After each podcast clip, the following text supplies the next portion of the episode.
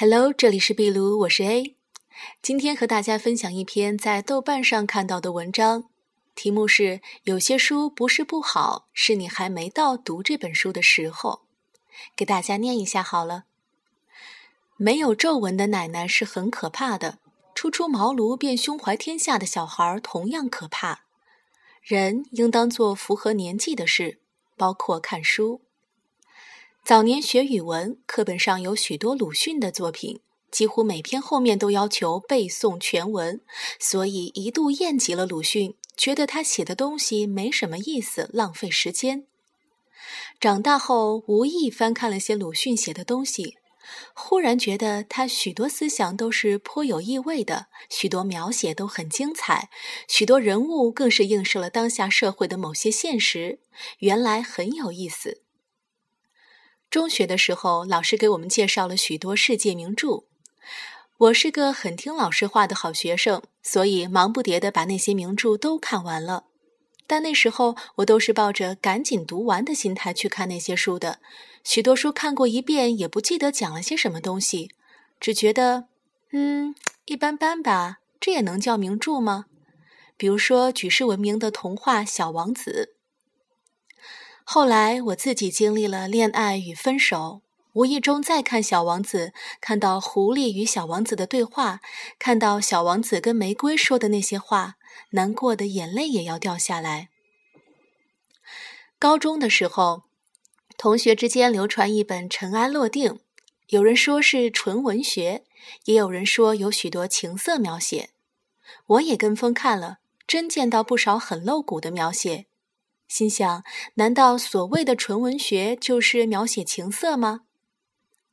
后来过了几年，我重看《尘埃落定》，我更看到了那被割了舌头的书记官、行刑人、塔纳、大少爷、麦奇吐司，整个边境土司家族的兴衰。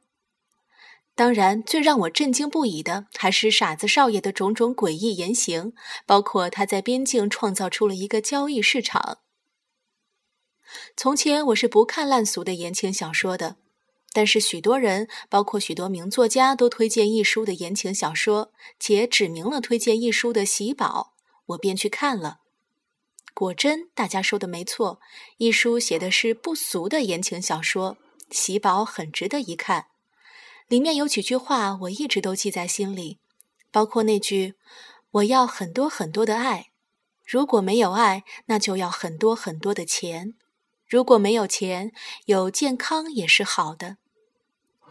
总觉得这些话，如果是给没恋爱过的人看，没有经历过生活之水深火热的人看，是不能够深刻体味其中感觉的。《白鹿原》这种书，从前我是不会看的，觉得没意思。今年我看了，看了很久很久，看到朱先生去世的那一段，在地铁上一边叹气一边抹眼泪。从前的我容易被单纯的情情爱爱感动，现在的我更容易被一个人热烈的一生感动。许多人都有过这样的经历：别人都说一本书很不错，自己看了却觉得很一般。其实原因很简单，也许你只是还不到读这本书的时候。一些有意思的书，唯有等到你有所经历了，或者阅历达到一定程度了，再去看，才会有惺惺相惜、感同身受的感觉。那些好书，顺其自然的看吧，不必太快，也不必太慢，不喜欢也不要紧，先搁着。也许将来你重读的时候，便会发现自己的看法变了。总之，千万不要抱着赶紧看完的心态去读一本书。实在看不下去，就暂时不要看了。也许你只是还不到读这本书的时候。今天就是这样了。这里是壁炉，我是 A，祝你有愉快的一天，拜拜。